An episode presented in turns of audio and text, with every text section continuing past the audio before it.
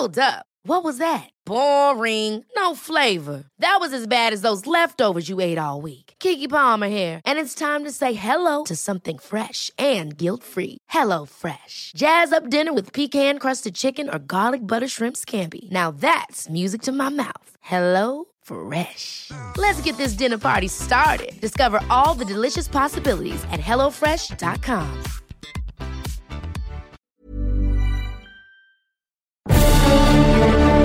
Cada martes por la noche, los expertos se reúnen para debatir, polemizar, desmenuzar a la noticia y a sus protagonistas en un sitio único, diferente y sin censura. Esta es la mesa de análisis, a fuego lento, bajo la conducción de Alfredo González Castro, por El Heraldo Radio. Iniciamos. Muy buenas noches, gracias por sintonizarnos en una emisión más de la Mesa de Opinión a Fuego Lento. Soy Alfredo González Castro y este martes, como cada semana, saludo a mi colega y amigo Isaías Robles. Muy buenas noches, Isaías. Muchas gracias, al contrario, Alfredo, gracias por el honor de acompañarte en este espacio y buenas noches a todo nuestro público. Bueno, por desgracia, Alfredo, amigos, la pandemia del COVID-19 no da tregua a México. El domingo, el presidente Andrés Manuel López Obrador informó que dio positivo y ayer nos enteramos que Carlos Slim está contagiado desde hace una semana y que acudió al Instituto Nacional de Nutrición para una revisión, aunque por fortuna ha evolucionado de manera favorable. Pero lo más trágico es que día a día se establecen nuevos récords en materia de muertes y contagios.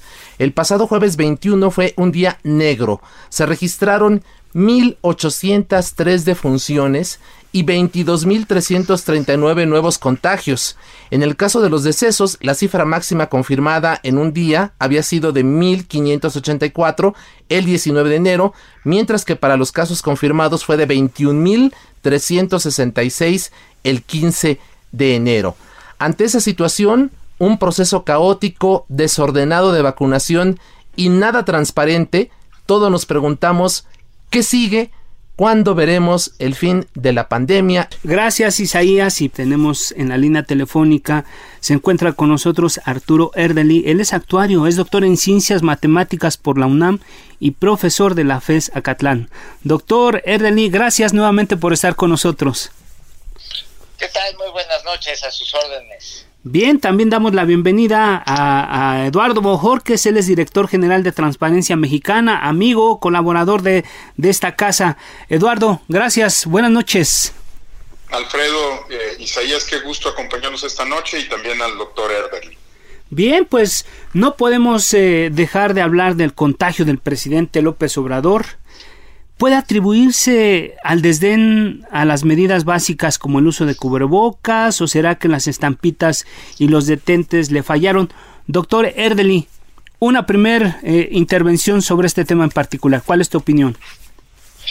Bueno, yo creo que influyó mucho en el ánimo del presidente, pues la, la desestimación que hizo al inicio de la epidemia el doctor Hugo López Gatel, que decía que que el, cubrebocas era un elemento auxiliar, auxiliar de poca o nula protección para quien lo porta, y decía que solo era para que los contagiados lo usaran, ¿no? Ahora que ya sabemos que uno de los principales mecanismos de transmisión y de, las formas más severas de contagio eh, por este virus es vía los aerosoles que se acumulan en lugares eh, cerrados con varias personas compartidas, pues entonces queda claro que, incluso al, presidente le ha tocado desafortunadamente pagar el precio de aprender así que no basta la sana distancia, eh, no basta la higiene de manos, hay que usar cubrebocas, especialmente en espacios públicos cerrados. Así es.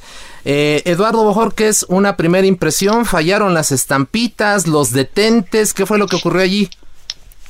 Bueno, yo creo que lo que ocurre en cualquier epidemia, ¿no? y es que quien esté expuesto, como lo decía el doctor Erdeli, a, personas que pueden estar contagiadas o que pueden ser portadoras del virus, y si uno está exponiéndose sistemáticamente, pues el riesgo de contagio se incrementa. Claro, también hay que decirlo, eh, pasó más de un año entre que iniciara la pandemia y que el presidente de México se contagiara, entonces, eh, digamos, eh, creo que lo que ilustra es que la exposición continua, el riesgo, el no adoptar las medidas sanitarias con absoluto eh, respeto, pues lo pone en riesgo como cualquier otro mexicano, eh, con una diferencia, y aquí es donde creo que hay que poner el énfasis, como jefe de Estado él, y de gobierno, él es responsable no solo de su salud a título personal, esa es la razón por la cual el Estado mexicano brinda atención especial a los, a los presidentes, a los jefes de Estado, y su salud es un asunto de interés público, no es solamente un asunto personal. Eh, para decirlo con todas sus letras, cuando alguien eh, pasa de la esfera de ser un, un particular o un ciudadano para convertirse en un funcionario público, renuncia a un nivel de protección de datos personales y a una serie de cuestiones por el solo hecho de convertirse en servidor público. Siendo el presidente, el presidente está sujeto no solo a un escrutinio mayor, sino que su salud es un asunto de interés público y en algunos casos de interés nacional. Creo que, creo que hay que, digamos, llevar hacia allá también la conversación, hacia el lado de qué implicaciones futuras puede tener el hecho de que el presidente de la República haya sido contagiado por COVID. Así es, Eduardo, gracias.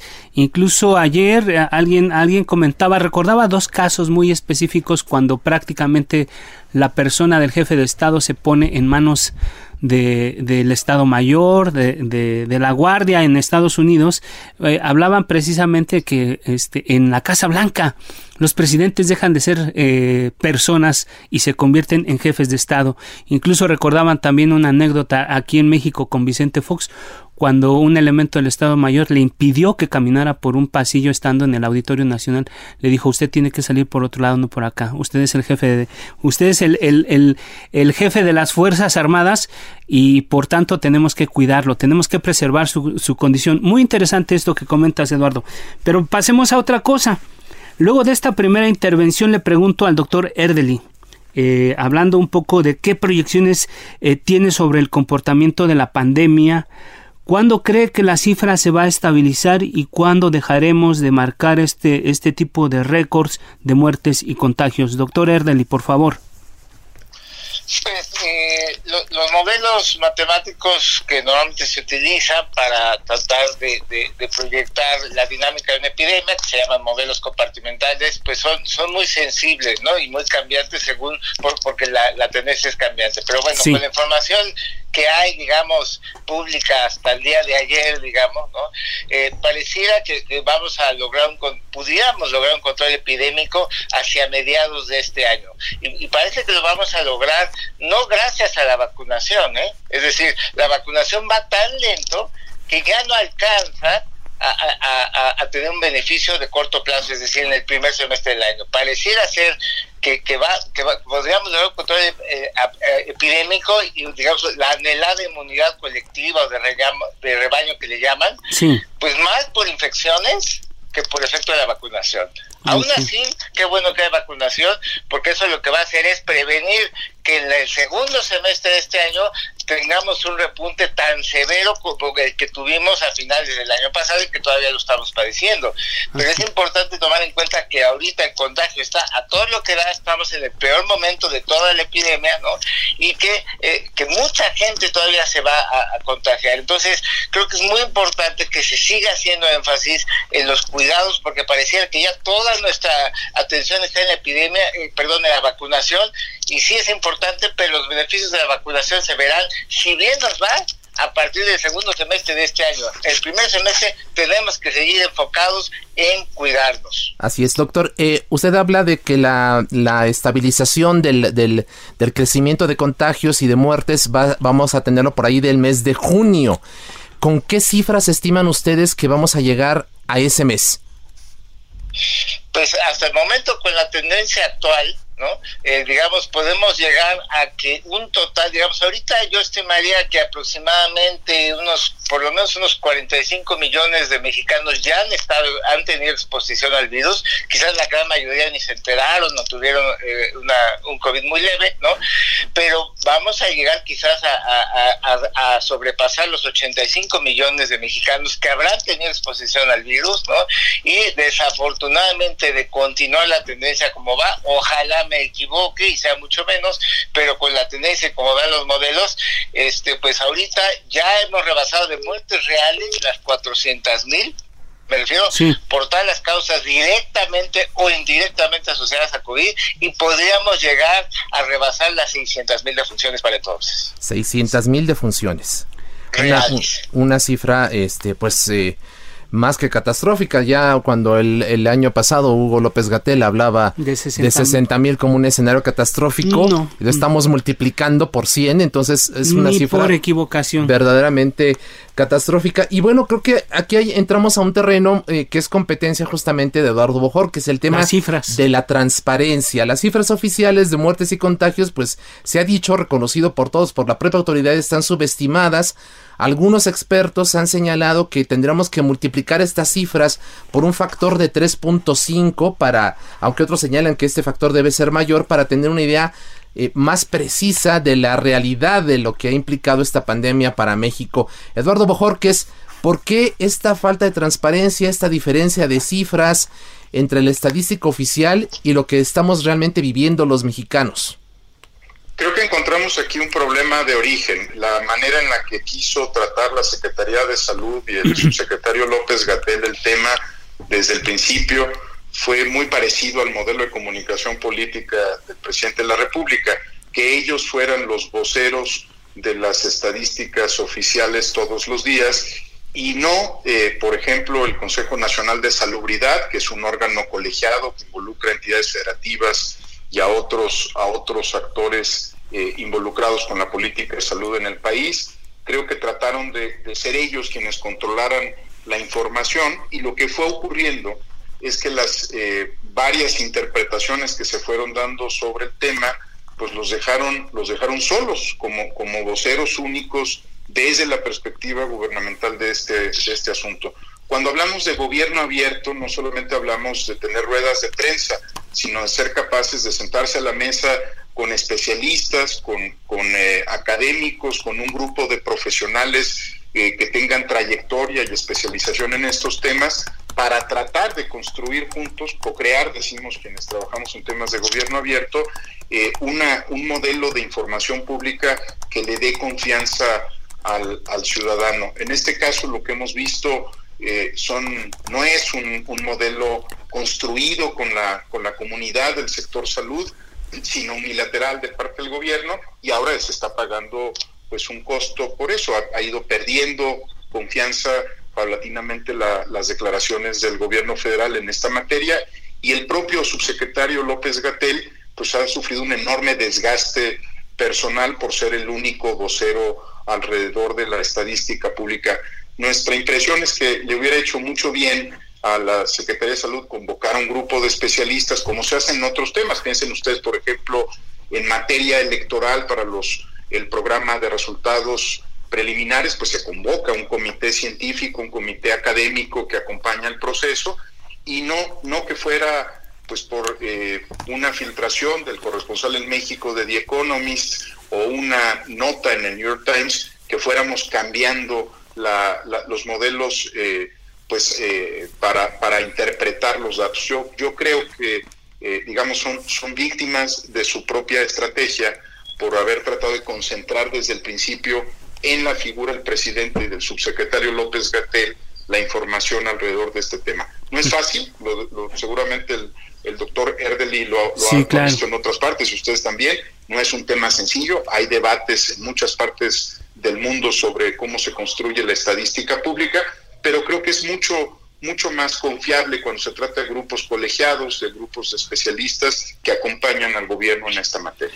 Gracias, gracias Eduardo. Eh, doctor Erdely, eh, precisamente nos comentaba que la proyección a, mediados de, año podría ser de 600 mil defunciones.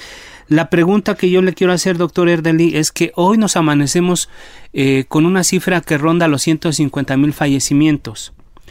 Em, ¿Cuál sería en este momento la cifra más, más apegada a la realidad de acuerdo a, los, a, los, a las proyecciones, a los modelos que ustedes tienen? Porque se hablaba de este factor de 3.5. ¿Cómo lo tienen ustedes eh, eh, eh, elaborado, doctor Erdely?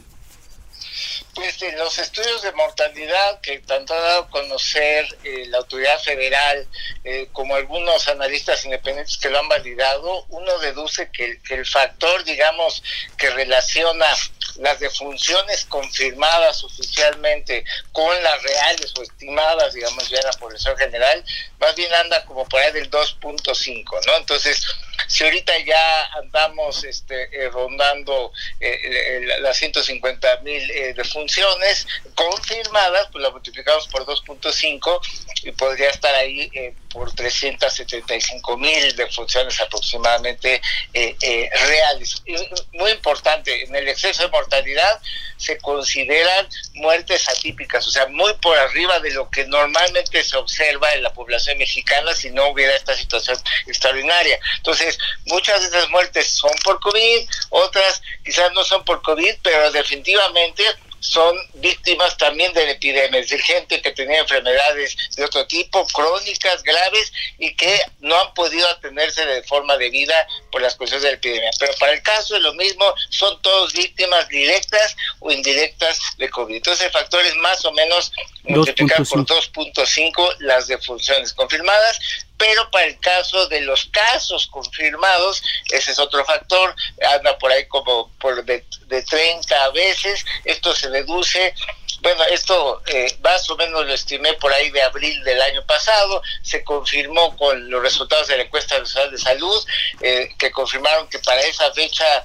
eh, para noviembre más o menos el 25% de la población mexicana ya se había contagiado, entonces eso cuando lo convierto en factor corroboró que efectivamente el factor era 30 y no 8.3 veces como alguna vez dijo el subsecretario de salud en abril del año pasado. Entonces, doctor, ¿de cuántos casos confirmados estaremos hablando si lo multiplicamos por 30? no sé.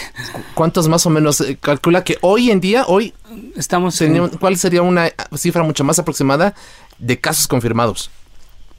De casos confirmados, eh, eh, digamos, eh, acumulados, este, pues sería más o menos algo así como, pues ya casi llegando como a los 50 millones de, de mexicanos, que insisto, la mayoría ya se recuperaron, están bien y todo, o sea, pero si, si hacemos la suma desde el inicio, bueno, como cuántos mexicanos ya han tenido contacto con el virus, ya han tenido el virus de forma sintomática, leve, moderada o grave, estamos hablando de un número que ya se acerca a los 50 millones. Eh, doctor, hace unos minutos eh, Eduardo Bojorques comentaba algo muy importante, que hablaba en, en términos de gobiernos abiertos, normalmente lo que se hace es crear un grupo de especialistas, un consejo asesor científico, que ayude al gobierno a elaborar tanto las estadísticas y el modelo, tanto de control de, la epidemia, evitar su propagación, en fin. Pero hemos visto que a diferencia de lo que ocurre en el extranjero, en nuestro país, pues no solamente hay un desdén, sino incluso una burla de lo que ha hecho el señor López Gatel, incluso cuando exsecretarios de salud han presentado algunas cifras o han elaborado estudios muy específicos, muy concretos de lo que significa la realidad de la pandemia en México. Hay un eh, desprecio a la ciencia del gobierno que encabeza López Obrador y el señor López Gatel. Pues eh, en un inicio sí tuvieron, y yo supongo que lo siguen teniendo, apoyo, por ejemplo, al menos yo hablo de mi área, que es más de matemáticas, estadística, sí. pues eh, y nos dieron a conocer quién era el grupo que estaba asesorando con modelos a, la Secretaría de Salud, que, era básicamente un grupo de, académicos del CIMAT, eh, que es un centro con así y que es gente pues que yo ubico perfectamente y que es gente muy destacada y muy competente, o sea, sí tuvieron asesoría científica de nivel. Ahora, ¿qué decidieron hacer con la información que esos científicos les dieron? Eso ya es otra historia, porque el modelo es distinto. Eh, Eduardo mejor que daba muy buen ejemplo cómo se asesora el INE para los, por ejemplo, en los conteos rápidos. A mí me tocó participar en un conteo rápido de la elección del Estado de México y la verdad es que están muy, muy claras las reglas, o sea, al comité científico nos dejan hacer nuestro trabajo y las conclusiones a las que llegamos y a las estimaciones que llegamos, eso es lo que anuncia el presidente del órgano electoral. Entonces, ahí, es muy claro el papel de la asesoría científica. Me, gustó mucho ese ejemplo que dio Eduardo Bojorques, ¿no? Y eso pudieron haber hecho, o sea, un grupo igualmente eh, competente de científicos, que trabajó con los modelos matemáticos, estuvo asesorando a la Secretaría de Salud y debieron haber permitido que fueran ellos los que comunicaran, los que nos dijeran, los que monitorearan eh, las cifras, pero desafortunadamente el subsecretario quiso concentrar en él mismo y ser él el vocero único y él incluso hablar de modelos que me cuesta trabajo creer que realmente los entiende y por eso anunció picos cuando no debió haber anunciado picos. O sea, los modelos eh, que se usaron no son para andar anunciando picos y andar prometiendo fechas de picos. Ese fue un mal uso que hizo el subsecretario. Dudo mucho porque conozco a los colegas que estuvieron trabajando los modelos, dudo mucho que ellos hubieran estado de acuerdo en que se hiciera ese uso de los modelos que ellos estaban trabajando. Gracias, doctor Erdeli. Otro asunto tiene que ver con el proceso de vacunación. Eh, ya vamos perfilando el cierre de este bloque. El plan inicial del presidente López Obrador era terminar enero con un total de 1.4 millones de dosis de Pfizer, que era un volumen suficiente para cubrir a las 750 mil eh, eh, personas que integran todo el equipo de salud, digamos, todo el personal de salud. Es más, el secretario de Relaciones Exteriores, Marcelo Ebrard, dijo la semana pasada que de enero a marzo de este año México recibiría 21 millones de vacunas y se habrían inmunizado a 14 millones de personas. Eh, Eduardo, ¿qué sabemos de los contratos para la compra de esas vacunas? El presidente también dijo que avala que los gobiernos estatales y empresas privadas las compren. Pero ahí hubo como una, una, una, una trampita, ¿no? Porque les pide contratos y que la. y esto hace, hace pensar que no predican con el ejemplo con este tema de los contratos. ¿Cuál es tu visión sobre esto? Estamos ya prácticamente en la recta final, Eduardo. Mira, para decirlo muy claro, eh, en este momento nadie puede hablar de los detalles de los contratos porque se han reservado todos como confidenciales. Yo creo que de manera equivocada. Eh, entiendo que las farmacéuticas pongan las condiciones que ellos creen que son ideales, pero el Estado mexicano tiene la obligación también de cumplir con lo que marca la ley en materia de transparencia y que había formas mucho más creativas e inteligentes de hacer públicas versiones de esos contratos sin poner en riesgo asuntos de patentes o alguna cláusula comercial que se haya alcanzado. Nuevamente son, son víctimas de su propio modelo de comunicación como gobierno. Eh, al concentrar ellos y dosificar la información sobre los contratos y la relación con las farmacéuticas entre ellas Pfizer, pues es muy difícil entender si fue un error de cálculo del gobierno de México, una falla en la negociación de nuestro gobierno o sencillamente condiciones que como el presidente llamaría en otros casos, les impusieron contratos leoninos ¿no? a, esta administración eh, federal. Yo creo que ahí hay un tema que vale la pena hablar más a detalle del futuro, ¿Por qué es importante que los contratos sean abiertos? Pues para deslindar si es un tema comercial o es un asunto de responsabilidad de quien decide por parte del gobierno. Así es, doctor Erdeli, ¿cómo ve usted el proceso de vacunación? Estas cifras que anunció el gobierno federal y el, canciller Ebrard, eh, ¿las alcanzaremos? ¿Cómo ve usted este tema? Pues yo tengo forma de saber eh, su logística, si les da o no les da, y, luego esta parte de los contratos, que, ni siquiera son totalmente transparentes. Digamos, yo lo que he hecho es decir, bueno, suponiendo, sin conceder, como dicen los abogados, suponiendo que van a llevar a cabo el plan de vacunación tal cual lo anunciaron a finales de año, con las etapas de, de salud, por rangos de edad, etcétera, tomando en cuenta los datos que acaba de dar INEGI de cómo está dividida nuestra población por rangos de edad, ¿no?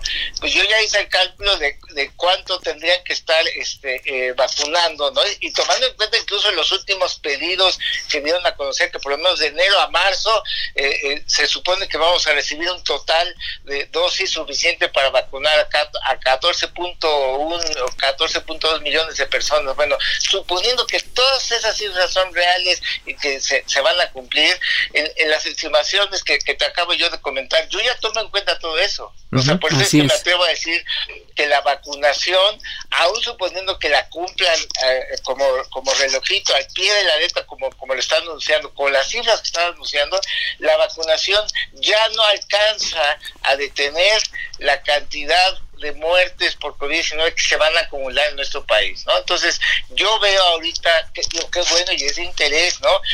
mucho de la conversación y el interés de los medios públicos de estar hablando de las vacunas, que si aquella día que no llega, la realidad es que lo que más nos debería preocupar ahorita es que este primer semestre la vacunación prácticamente no nos va a ayudar todavía. Eso va a venir hacia el segundo semestre o hacia 2022. No es que bueno que se esté haciendo. Tenemos que seguir hablando de qué vamos a hacer para que yo esté totalmente equivocado en que podemos rebasar las 600 mil defunciones reales asociadas directo e indirectamente al COVID-19 en nuestro país. Así es, pues yo creo que muy interesante, Alfredo, lo que hemos arrojado gracias a, ambos expertos, al doctor Arturo Erdeli, actuario, doctor en Ciencias Matemáticas por la UNAM, profesor de la FESA Catlán, y Eduardo Bojorques, director de Transparencia Mexicana. Así es, Isaías, amigos del auditorio, a nuestros invitados, gracias. Vamos a hacer una pausa y regresamos, no le cambie. Regresamos. La polémica y el debate continúan después del corte. No se vaya. Está usted en la mesa de análisis a fuego lento con Alfredo González Castro por El Heraldo Radio. Volvemos a la mesa de opinión a fuego lento. Hay que decirlo, Isaías, vamos a entrar a otro tema. Ya hablábamos eh, hace unos minutos de, del asunto de las vacunas, de la estrategia que, tiene el gobierno.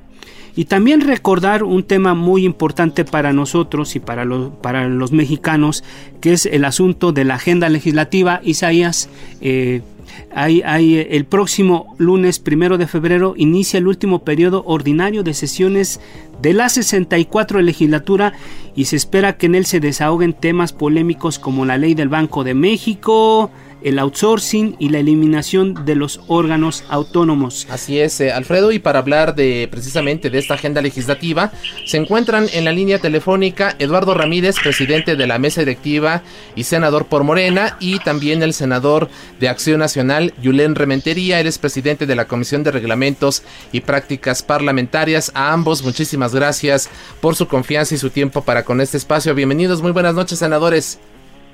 Hola, buenas, noches, Alfredo. Buenas noches, Isaías. Saludo con mucho cariño al nuevo coordinador del Grupo Parlamentario de Acción Nacional, al senador Julen Remetería. Eso, muy bien, muy bien. Gracias, senador Eduardo. oiga, ¿ya lo, ya lo destaparon, eh, senador? no, le agradezco mucho a Eduardo. somos buenos amigos, pero eso es decisión del presidente de mi partido y todavía no ha decidido. En eso estamos, a ver qué sale. pero, pero si, si quiere, ¿no? Si quiere, o no. O está puesto.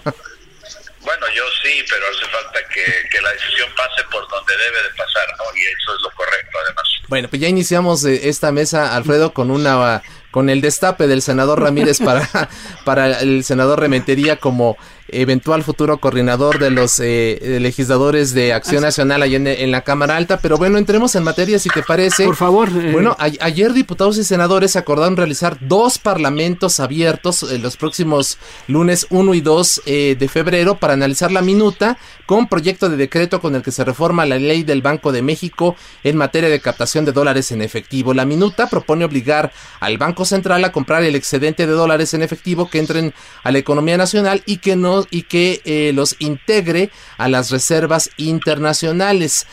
Habrá cambios a lo que aprobó el Senado. ¿Cómo ven ustedes esta posibilidad y este parlamento abierto? Eh, si te parece, Alfredo, iniciamos con el senador Eduardo Ramírez. Lo escuchamos en esta primera intervención, senador.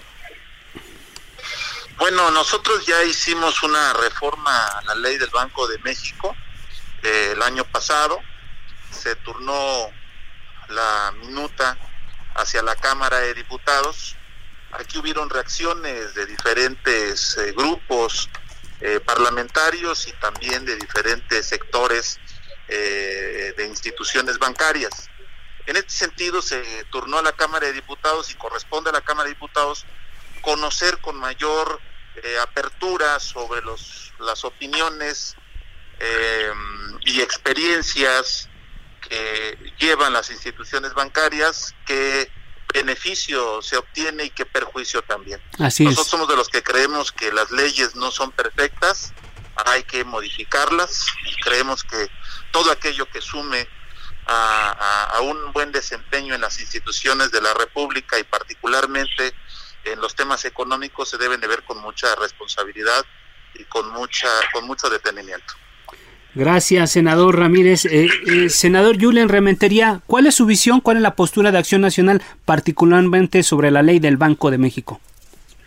Bueno, pues yo primero quiero decir es que Acción Nacional estuvo en contra de la reforma tal como se planteó, pero quiero también reconocer la apertura que se dio a partir de pues la intervención de mucha gente, de muchos sectores, sobre todo del, del área financiera de nuestro país, para poder este darle una pausa a esto que pareciera inminente que se pudiera aprobar durante el mes de diciembre y que se pudiera abrir este espacio para llevar a cabo, entre otras cosas, estos parlamentos, estos dos parlamentos que ya han comentado ustedes, y que pudiéramos resolver cosas como que, que me parece que son importantes, porque nosotros seguimos sosteniendo que esta esta ley tal cual, o esta, esta, esto que ya es una minuta, no es ley todavía, pero es una minuta que sale de la Cámara de Senadores, pues nos parece que de alguna manera vulnera la autonomía del Banco de México y que también, eh, bueno, pues genera algunas algunas áreas de, incertidumbre muy importantes. Por ejemplo, eh, eh, lo que en, en síntesis pudiéramos decir que se propone aquí es que el Banco de México pudiera verse obligado a tomar todo ese excedente del recurso que tenga cualquier institución financiera, por ejemplo, de los dólares eh, que toma en, a, migrantes en los Estados Unidos, que los tiene que dar a mexicanos aquí en nuestro país, y que él al no encontrar con quién colocar esos dólares, que por cierto en muchas ocasiones los recibe en efectivo en sus sucursales de los Estados Unidos, pues tendría que simplemente obligar al Banco de México a partir de esta disposición para que se los tomen. Y esto, si las cantidades empiezan a ser importantes como ya lo son, pues entonces evidentemente obliga al Banco de México a, incrementar su masa monetaria, porque va a tomar más dólares que no tiene los pesos para hacerlos y obligaría seguramente a que, bueno, nuestra masa monetaria se aumente, el número de pesos, la cantidad de pesos en circulación en nuestro país y podríamos llegar a tener una condición de un probable este, riesgo de inflación, de devaluación porque hay más pesos circulando en nuestro país. Eso lo puede entender pues cualquiera. Entonces, yo creo que la pausa es correcta, que se analicen todas estas circunstancias y coincido con Eduardo, las leyes no son perfectas, pero bueno, dentro de lo posible hagamos lo más cercano a lo perfecto. Pues. Muy bien. Así es, senador Ramírez, eh, ¿hasta dónde eh, Morena, su grupo parlamentario, eh, podría hacer que se modifique, podría permitir una modificación eh, ¿cuáles son, digamos, los, los límites que dice hasta aquí no, pero esto sí se puede modificar para enriquecer esta, esta, esta minuta? El margen de maniobra. Mira, yo he tenido comunicación, soy integrante de la comisión permanente y he tenido comunicación con el presidente de la JUCOPO, de la Cámara de Diputados. Eh, he, he conversado con él sobre el tema. Primeramente quiero decirte que eh, soy de los que creo que hay que actuar con mucha responsabilidad. No podemos tomar una decisión resultado de, de una discusión donde es todo o nada. Yo creo que esta apertura que se va a mostrar en la Cámara de Diputados regresará una minuta que espero sea enriquecida por los grupos parlamentarios que mantenga un equilibrio entre la preocupación de instituciones bancarias de el ingreso de dólares eh, en efectivo que no vulnere primeramente la, la, economía, que no vulnere la, el buen funcionamiento del sistema financiero mexicano, pero que además también permita igualdad de competencias con las demás instituciones. Así es. No puede ser solamente eh, excepciones para algunos y para los que representan el sistema bancario mundial tener mayores preferencias. Creo que en eso no estamos de acuerdo. Consideramos que vamos a sacar una minuta importante de la Cámara de Diputados y que aquí en el Senado de la República pues tendremos que volver a discutir y sobre todo aceptar. Somos un grupo parlamentario amplio. Yo no debería estar hablando a nombre de mi grupo, pero lo hago en un sentido estrictamente republicano. Creo que tenemos que coincidir porque eh, el tema financiero y el tema económico es algo fundamental en, medio de esta contingencia. Por lo pronto, lo que usted nos confirma, lo que usted nos confirma, eh, senador, es que la minuta va, a ser modificada y regresará al Senado. regresará al Senado y, tendremos un vínculo directo con la Cámara de Diputados para evitar posiciones encontradas. Tenemos que ponernos de acuerdo entre la, legisladora y la colegisladora y también apostarle mucho al acuerdo político para sacar una reforma que si bien es cierto llegó de una manera radical a la Cámara de Diputados, regresará de una manera modificada y que deberá acompañar el Senado de la República. Gracias, senador Eduardo Ramírez, presidente de la Cámara Alta. Otro tema que nos que, seleccionamos para esta noche es, es el tema del outsourcing. Prohibir o regular el outsourcing es la pregunta. Luisa María Alcalde, secretaria del Trabajo, dice que la idea de es eliminar los abusos laborales. Sin embargo, sin embargo, hay sectores como el agroalimentario, el automotriz, el de la construcción, etcétera, etcétera, etcétera, que viven de la subcontratación. Aquí la pregunta es, ¿prohibir o regular? Eh, senador Julian Rementería, ¿cuál es la postura del PAN sobre estos temas? El outsourcing es una figura mundial que beneficia a, las partes productivas en, la cadena, en la economía. Pero eh, efectivamente también en México se usó, se hizo, se abusó de esta figura y se y se crearon, este, pues digamos que algunas organizaciones que lo que buscaban era pues eh, trampear la ley para poder sacar beneficio económico. no hay duda, el outsourcing me parece que es bueno, que debe de, en todo caso, regularse, contestando específicamente a tu pregunta, pero jamás eliminarse. El outsourcing es una es una forma a, a, través de la cual empresas que no es su principal actividad necesitan de otra para poder tener eh, ese, esa complementariedad en el buen desarrollo de sus funciones. Pensar en decir que a partir de que hubo abuso del outsourcing, ojo, reconozco que lo hubo y que hay que investigarlo y castigarlo a quien hayan hecho abuso de eso. Bueno, no significa pues el pie para decir cancelemos la figura porque la figura existe en todo el mundo, existe en, en todo el gobierno, existe en el, en el, Palacio Nacional, existe, bueno, eh, en los gobiernos municipales. Todas las secretarías de Estado. Entonces, de repente, y no es esa la razón por la que debe de regularse o sostenerse, sino porque existe en la actividad privada en general, en, en la producción y en la economía de nuestro país. Lo que hay que hacer es que no sea una medida, evitar a través de una regulación adecuada, seria, responsable, evitar que esto sea una salida para evadir responsabilidades en materia laboral que se tienen que cuidar y que tenemos que preservar, desde luego, las garantías a los trabajadores de nuestro país. Así es. Al respecto, ¿qué dice el senador Eduardo Ramírez, presidente de la mesa directiva en la Cámara Alta?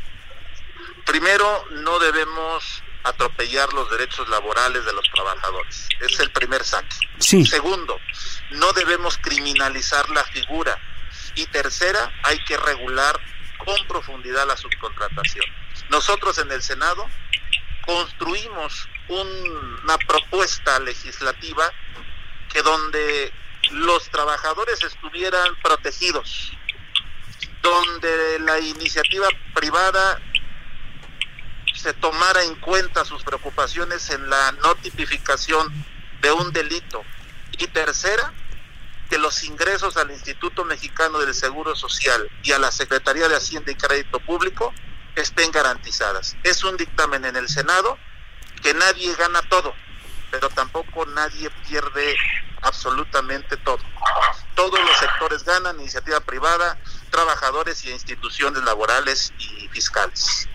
Creo que es un buen avance, sin embargo he visto que presentaron una iniciativa por parte del Ejecutivo Federal donde la envían a la Cámara de Diputados. Por lo tanto, considero que este tema será de trascendencia nacional y de gran discusión en la Cámara de Diputados y tendrá que estar en la Cámara de Senadores. Y yo sostengo una tesis. Primero, respetemos y no más abusos a los trabajadores. Segunda, no hay que criminalizar eh, la figura en contra de la iniciativa privada y tercera hay que hay que hay que regularla para que no existan más abusos excesivos y el Estado mexicano tenga mayores ingresos. Con eso lo resumo todo. Gracias, senador Eduardo Ramírez. Eh, otro tema, eh, otro tema que, va a ser parte de la agenda legislativa, porque lo han dicho los diferentes grupos parlamentarios, es el asunto de los órganos autónomos. El presidente López Obrador también pidió que se elabore una iniciativa para eliminar estos, a fin de que sus funciones sean tomadas por, por secretarías de Estado. Así que la función pública absorbería al INAI y comunicaciones y transportes al IFT. La pregunta que les hago concretamente es, ¿pasa o no pasa esta propuesta? ¿Es un tema de austeridad o el gobierno federal eh, que tenga todo el control de todo? Senador Julen, ¿cómo estás viendo esto? Muy grave, me parece muy grave porque aquí pareciera que no hay disposiciones eh, intermedias. Así como lo decía hace un momento el senador Eduardo Ramírez en el outsourcing, de no criminalizar la figura de respetar a los trabajadores. Yo creo que aquí hay que hacer lo mismo. A ver, no podemos de alguna forma eliminar, eh, eh, digamos que contrapesos que no son en contra del presidente y que tampoco, eh, hay que decirlo con absoluta claridad para que la gente lo tenga claro, eliminar a Leina y al IFETEL juntos no resuelve ningún problema económico del país, ninguno, absolutamente ninguno. Son décimas porcentuales del presupuesto, lo que significan los, digamos que los eh, eh, ingresos, perdón, los ingresos que tienen estos dos organismos o los gastos de los que incurren durante un año fiscal. a mí me parece que esta figura más, y lo digo con mucho respeto, va más por la idea, o esta intención va más por la idea de quitarle, digamos, a la vista del presidente estorbos, aquellas cosas que él cree que no que, que no que le no le sirven. El INAI por ejemplo. Cómo podemos el presidente ha, ha dicho una y mil veces insisto con respeto algo que, que yo no creo que a la práctica lleve es el combate a la corrupción. Porque hemos visto, hemos sido testigos de cómo a lo largo de pues todo este tiempo se han estado entregando casi el 80, y no lo digo yo, lo dicen organismos que se dedican a la investigación, eh, más bien organismos no gubernamentales, eh, y reportes por supuesto también del propio INAI, fundados ahí, donde la mayoría de los em, concursos y, de los, y los contratos se hacen de manera directa, que el 80%. Si desquitamos del lado al INAI, no vamos a tener oportunidad de saber qué es lo que está pasando con el gobierno, cómo, con quién contrata. Caso parecido en IFETEL, ¿qué va a pasar ahí? ¿Cómo se va a regular? ¿Cómo se va a contratar? Eh, ¿Cómo se va a, llevar a cabo todo este proceso de que hay que contener entre los distintos actores en telecomunicaciones? A mí me parece que lo que estamos es ante una intentona simplemente de buscar quitarle cosas que el presidente cree que le estorban, pero que el país necesita realmente. El hecho de que podamos, eh, cuando se habla de la corrupción, del combate a la corrupción, pues qué mejor que un organismo autónomo que no depende del gobierno, porque la Secretaría de Función Pública, donde lo quiera escribir, sí depende del presidente, pues que este organismo autónomo nos diga, oye, no, pues sí, mira, así se compró, así se hizo, así se adquirió, así se gestionó aquello. Y la gente puede ir checando, porque no, no es cuestión de creerle o no al presidente. Esto no es un dogma de fe.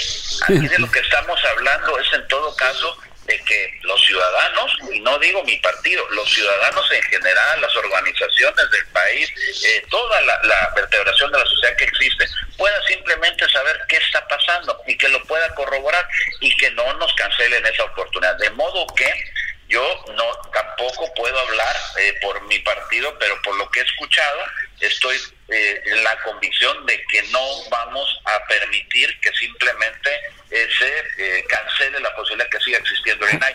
Afortunadamente, aquí hay que decir, esto pasa por una modificación a la Constitución que por supuesto no estaríamos dispuestos a este pues a transitar con ella. Y hasta donde yo sé, los grupos parlamentarios que acompañan en lo que hemos se denominado a veces muchas veces el bloque de contención están en esta misma idea.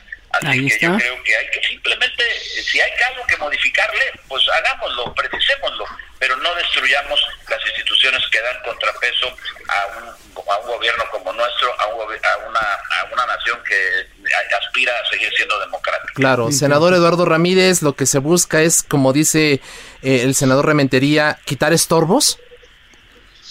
Mira, yo tengo dos puntos de vista en este tema. Primera porque soy de los que creo que los órganos autónomos que deben prevalecer en México y es en este orden. El Instituto Nacional Electoral. Sí. No puede tocarse una sola coma a este órgano autónomo. Nos De ha acuerdo. costado. Han sido décadas importantes de historia política, de temas complejos en nuestro país que dividieron y polarizaban a nuestra sociedad. Así es. Segundo, la Universidad Nacional Autónoma de México. La autonomía universitaria en México y en las entidades federativas debe estar por encima de la sumisión de un ejecutivo, ya sea estatal o federal. Tercera, la Comisión Nacional de Derechos Humanos. Cuarta, el Instituto Nacional de Información y de Transparencia. No Así es. puede estar sujeto a una discusión de reforma constitucional.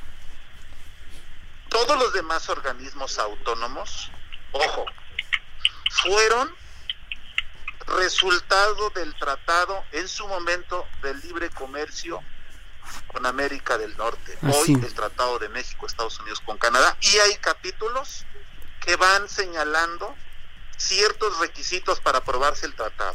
Dentro de ellos se destaca el INAI, dentro de ellos se destaca el IFETEL, dentro de ellos se, destaca- se destacan varios organismos autónomos. Entonces tampoco es un tema del que eh, tenga que evadir su responsabilidad México ante un tratado internacional que está a rango de nuestra propia constitución. Aquí requiere de un análisis más profundo, más serio y responsable. Si tú me preguntas en este momento, ¿el INEGI debe estar como un órgano autónomo? Yo te contestaría que no. El es. responsable de llevar la estadística, la geografía y todo el tema informático debe ser el gobierno de la República. Pero más aún, se crearon tantos organismos autónomos que yo no le dejaría el espacio de que son estorbos. Yo más bien creo que se volvieron trámites burocráticos que no realizan muy bien su Ok. trabajo en las secretarías de Estado. Entonces, concluyo.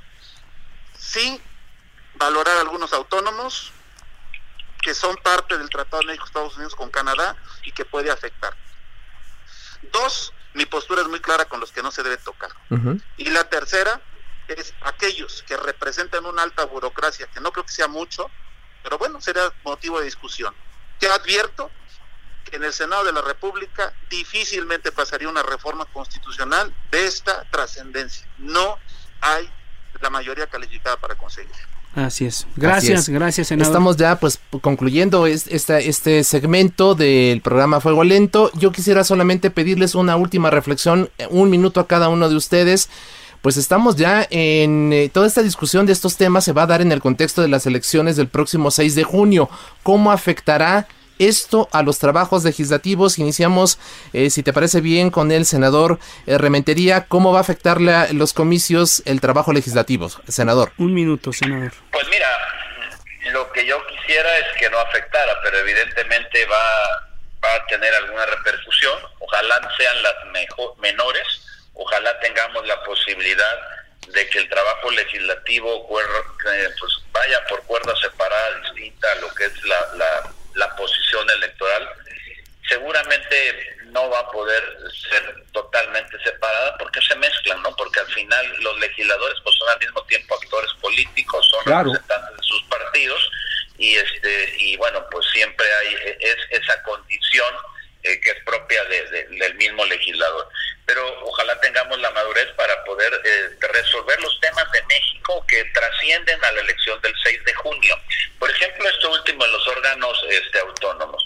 Eh, yo celebro pues la posición de Lalo que diga oye vamos a revisar cuáles sí y cuáles no pero la posición que lanza el ejecutivo desde sus mañaneras es dice no todos se deben de quitar entonces esa es o sea los totales o sea o los ceros o los o, o- o lo blanco y lo negro. No podemos eh, eh, transitar bajo ese esquema y yo creo que ese es el ánimo que nos debe de conducir en un proceso tan importante como el que se nos viene en el terreno legislativo para poder en la medida de lo posible hacer el mayor intento para que el, el tema el tema electoral que siempre es muy potente y que este año no va a ser menor porque es la elección eh, pues más importante, más numerosa el número de cargos que vamos a tener en nuestro país en la historia, pues que se pueda simplemente este pues tratar de separar lo más que podamos, Claro, sabiendo que gracias. no lo vamos a lograr negocien.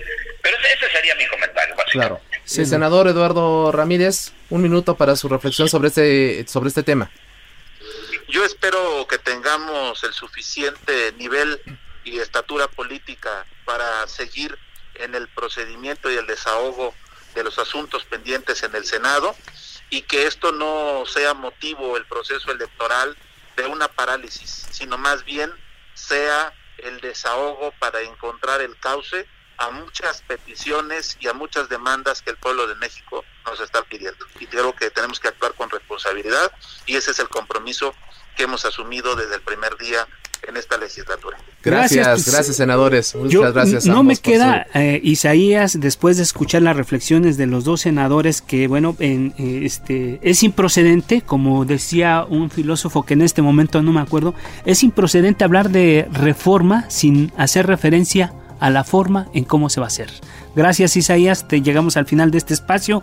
Agradecemos por supuesto, como tú bien lo dices, Alfredo, a quienes hacen posible este espacio, Orlando Oliveros en la producción y Manuel Soto en los controles técnicos. Muy buenas noches, descanse y recuerde, use el cubrebocas si sirve, yo me lo pongo.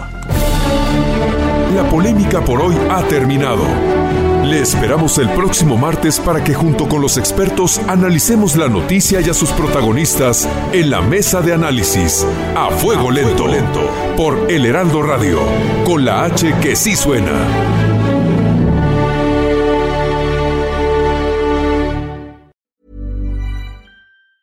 Ever catch yourself eating the same flavorless dinner three days in a row? Dreaming of something better? Well, HelloFresh is your guilt-free dream come true, baby. It's me, Gigi Palmer. Let's wake up those taste buds with hot, juicy pecan crusted chicken or garlic butter shrimp scampi. Mm. Hello Fresh. Stop dreaming of all the delicious possibilities and dig in at HelloFresh.com. Let's get this dinner party started.